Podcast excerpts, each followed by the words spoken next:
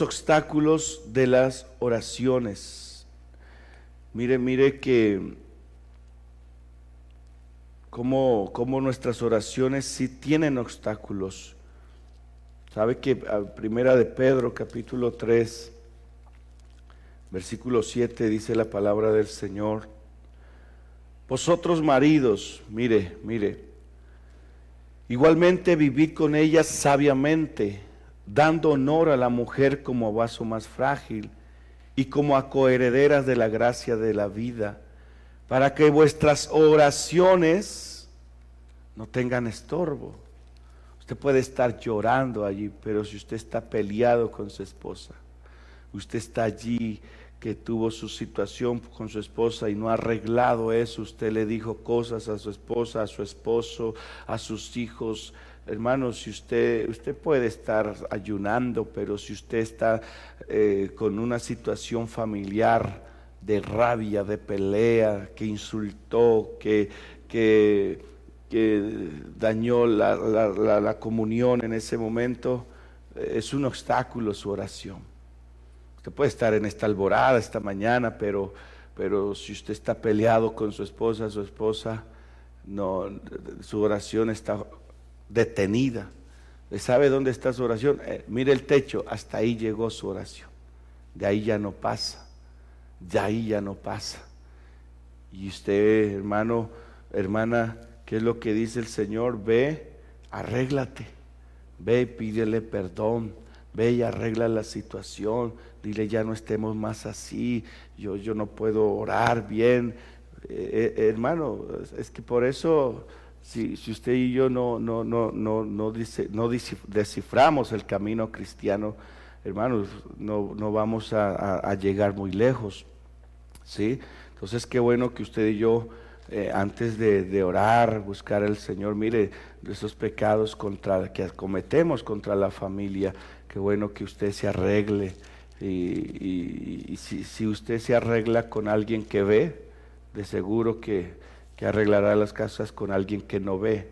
Pero si usted no arregla las cosas que con quien ve, imagínese ahora con alguien que no ve, peor, no va a tener fe. Entonces, qué bueno que usted en esta mañana, antes de seguir en oración, si va a sacar un ayuno, se analice cómo está. Por eso dice, honra a tu padre y a tu madre para que tus días se alarguen en la tierra que Jehová tu Dios te da. ¿Sí? No, es que yo a mi mamá ya no le hablo ni a mi papá, es que yo con mi hermano, que aquello, uh, hermano, esas oraciones, vean, no pasan del techo. Y usted está orando, está clamando. Entonces, entonces, no, pastor, pero ah, entonces, ¿sabe cuál es su primera oración? Señor, ayúdame a perdonar, ayúdame, dame, dame humildad para ir y reconciliarme, ¿sí? Pero mientras usted no haga nada, no va a pasar nada esas oraciones se van a quedar estancadas, acumuladas, y todo lo que se acumula y todo lo que se queda estancado al final ya no sirve para nada. Entonces, qué bueno hermano, es la palabra del Señor. Eso no es capricho mío, que el pastor, ¿por qué dirá eso? No, no, no, eso es palabra de Dios, mis hermanos. Eso es palabra del Señor. ¿Para, para qué? para que Dios quiere perfeccionar tu oración, tu relación con Él. Él quiere que esas oraciones lleguen como ese olor fragante, como ese incienso de la mañana. Pero qué bueno, qué bueno entender eso. ¿Sabe? Eh, también Isaías nos habla que hay división. Mire, mire cómo Dios cierra Isaías 59, 1 y 2. Mire, He aquí que no se ha cortado la mano de Jehová para salvar. ¿Sí ve? O sea, Dios sigue salvando, sigue obrando, sigue, sigue haciendo cosas grandes. Ni se ha grabado su oído para oír. O sea, él, no es sordo, Él sigue escuchando. Él, a pesar de lo que haya pasado, todo, él, él sigue estando allí. Por eso Él es el que siempre está presente. Pero vuestras iniquidades, mire, mire el pero, mire el pero, mire el, pero el Señor si está ahí, ¿por qué no me oye? ¿Por qué no me escucha? Pero, ¿qué es? Vuestras iniquidades han hecho división entre vosotros y vuestro Dios.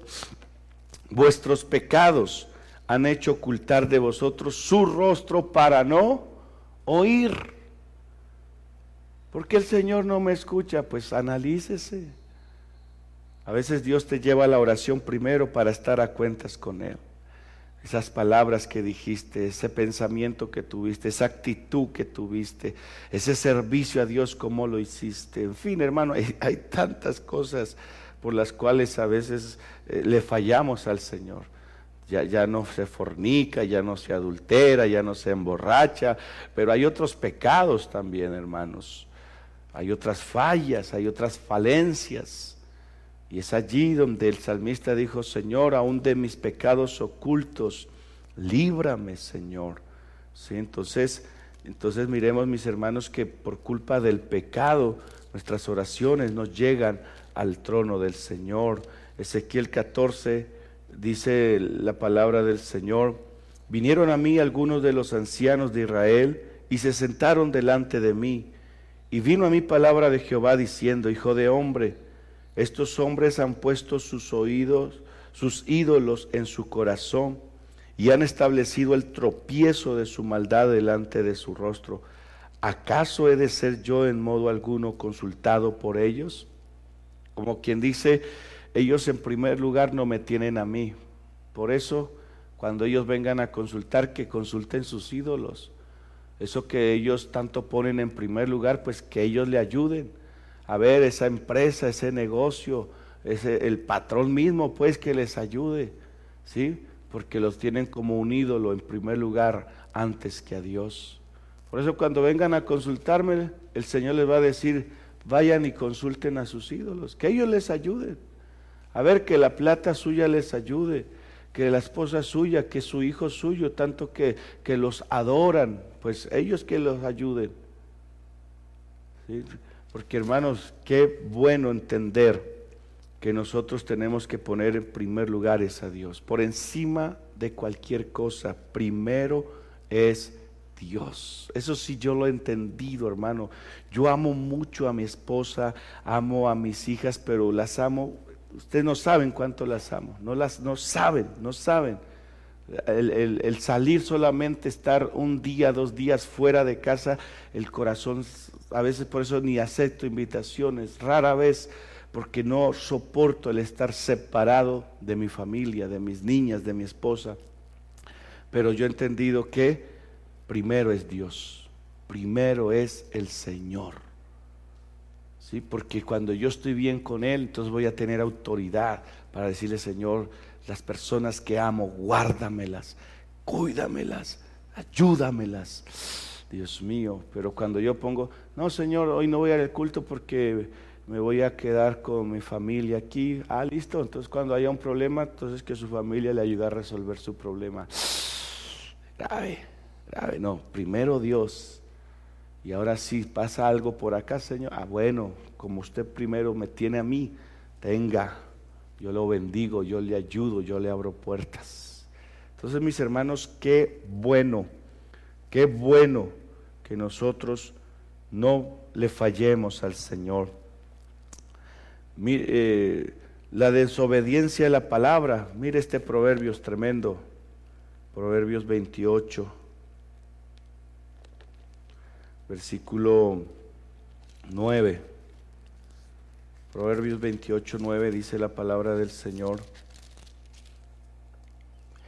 El que aparta su oído para no oír la ley, su oración también es abominable. sí, porque, porque la Biblia dice que si pedimos conforme a su voluntad, Él nos oye. ¿Y dónde vamos a descubrir la voluntad de Dios? Aquí, aquí, aquí, en la palabra de Dios. Y si usted no quiere oír palabra, que usted no quiere atender a la voz del Señor. Entonces cuando usted venga a orar, ¿qué va a orar? Pura carne, nada espiritual, nada voluntad de Dios, solo a satisfacer su propia necesidad, su ego. Entonces mis hermanos, qué bueno entender eso. Usted quiere que esas oraciones sean contestadas, usted primero tiene que aprender a conocer cuál es la voluntad de Dios. Señor, es que yo necesito ese trabajo, Señor, es que ese es, Señor. Y, y si el Señor dice no, no porque ese trabajo te va a quitar tiempo para ir a la iglesia, te va a quitar tiempo para consagrarte. Ese trabajo te va a incitar a hacer estas cosas porque te tienes que vestir de esta forma, tienes que hablar de esta forma. Entonces usted no está orando conforme a la voluntad de Dios, porque usted quiere ese trabajo solamente porque necesita economía, mas no sabe que ese trabajo o X cosa lo está separando de las cosas de Dios. Pero cuando usted dice, Señor, si este trabajo es tu voluntad, y va a traer bendición a mi vida y voy a ser de bendición, Señor. Entonces, abre puertas. Es diferente. Es diferente cuando oramos bajo la voluntad de Dios. No para satisfacer nuestros caprichos, nuestras necesidades, sino para darnos cuenta que es Dios que nos quiere bendecir para nosotros bendecir a otros. Entonces, Hermano, por eso Dios a veces no contesta nuestras oraciones, porque somos desobedientes a la palabra de Dios, no obedecemos. Muchos llegan donde uno, ah, yo ya sé lo que usted me va a decir. Pues, si ya sabe, entonces, ¿por qué no lo hace? ¿Sí? ¿Sabe por qué? Nos gusta, la Biblia es como el martillo, ¿no? Que nos estén dando y dando, y sabemos, pero nos tienen que volver a dar bueno, hasta que un día esa piedra tiene que ceder y se tiene que romper. Bueno, ahí, descubro por qué a usted le gusta que cada vez que ya sabe lo que tiene que hacer, no lo hace. Un día, a través de la oración del pastor, de su líder, ese corazón se puede romper para que usted obedezca a la palabra de Dios. ¿Sí?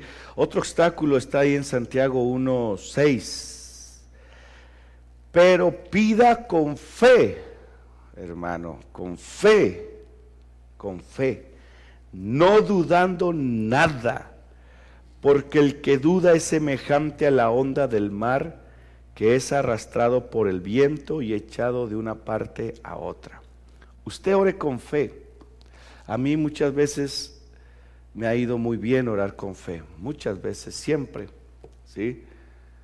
Eh, hace unos años atrás, eh, yo oré con fe, yo oré con fe. O sea, siempre hay que orar con fe. ¿En qué sentido? No, no, no dudando, no, no, no, no diciendo será que sí, no. O sea, les voy a dar este secreto, este secreto de orar con fe. Yo oré por una anciana que estaba en una silla de ruedas porque yo había terminado de predicar y había hablado de que Dios levanta paralíticos, bueno, hace milagros, y justo traen una anciana, una silla de ruedas, y, yo oré con fe, eh, porque me dijeron, vea pastor, usted dijo que el Señor levanta paralíticos, y yo, Dios mío, amén, amén. ¿Y qué, cuál fue mi oración? Yo creí. Yo en ningún momento dije, Señor, si usted quiere la puede levantar, si es su voluntad. No, no, no. Yo creí, Señor, usted la puede levantar. Usted es Dios, yo lo creo, yo no lo dudo. Ya, esa es mi oración de fe. ¿Sí? Ya si el Señor no la quiere levantar, ya es problema ya. Yo no sé por qué no la querrá levantar, pero en mí hay fe de que Dios sí la puede levantar. ¿Sí? A veces confundimos, ¿no? Señor, nos falta la fe, Señor, si usted quiere, pues si usted ve, no sé, Señor, ahí verá. No, no, no, usted crea, Él puede, Él puede hacerlo. Sí, Él puede hacerlo, usted ore. Señor, levanta eh, este enfermo, sánalo, sánalo. Sí, ya usted oró con fe. Ya la respuesta de Dios es la que cambia, pero usted oró con fe. ¿Qué pasó con esa señora? Todo el mundo a la expectativa. Usted cuando hay un paralítico, todo el mundo está ahí chismoseando.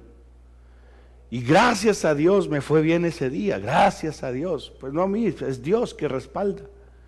Y esa señora se levantó. Yo dije, ella, ella después del accidente que tuvo, ella se ha levantado. Digo, no, no, no, ni levantarse, ni caminar, ni un paso. Y esa señora se levantó y dio tres pasos y ellos me dijeron, ella nunca había hecho eso. Ah, bueno. pero yo lo creí. Y yo no dije, Señor, si usted quiere, pues no. Yo creo. Si a mí me viene alguien aquí, yo le digo, yo creo, sánalo, Señor, sánalo, Señor, sánalo. Ya, yo lo creo. Si el Señor ya no lo quiere sanar, que es otra cosa, ya es cuestión, pero yo creí. Y así tenemos que orar, hermanos, creyendo. Porque, Señor, si es tu voluntad, entonces que si pase o no pase. No, Usted crea que Dios sí lo puede hacer. Ya es la voluntad de Dios si Él quiere o no quiere. Pero usted créale. Porque a veces es la disculpa, ¿no? Como ese miedecito de orar por algo imposible, como, como para decirnos que, hermano, porque yo no soy el que salgo mal. ¿Por qué voy a salir mal? Si yo estoy predicando es al Dios, no me estoy predicando a mí, no es que yo puedo sanar, es que yo les voy a dar la vista, es que yo al, al mudo lo voy a hacer. No, yo no soy. Yo solamente vengo en el nombre del Señor a predicar lo que Él hace. Y yo voy a predicarlo con fe. Y voy a hacer las cosas con fe. Ya, si no pasa nada, que no diga, no, es que me faltó fe a mí. No, ¿qué tal? No. Yo le voy a decir, Señor, yo te creí. Yo sabía que usted podía hacer eso. Ya si usted no lo quiso hacer, ya, ah, ya es usted. ¿Sí ve, hermano? La diferencia de orar con fe sin dudar nada. Entonces cuando a mí me llegan, vamos a orar, ¿usted cree? Yo también creo, listo, hagámosle, hagámosle, oremos, oremos ya. Ya, pues si, si no pasó nada, pues ya no es mi culpa, porque yo creí. Pero ya si el propósito de Dios era otro, ah, yo no sé, pero yo creí que sí Dios lo podía hacer. Entonces no nos confundamos, hermanos, en esta parte de la fe.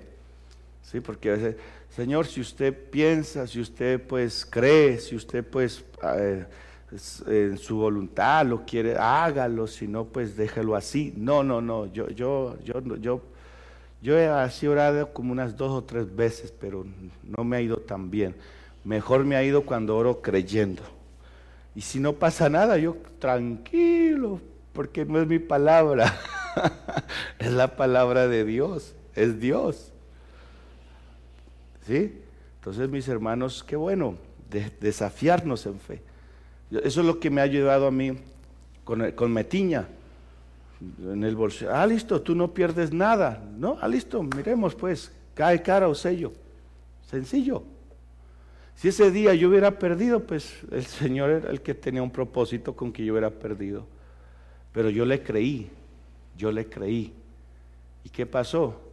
Ganamos ese día ganamos en el nombre del Señor. Entonces, mis hermanos, usted ore con fe. Señor, si usted quiere, salve a mi hijo. Pues si no lo quiere, pues deje. No, no, no, no haga esas oraciones incrédulas. Ore con fe. Ore con fe a nuestro Dios.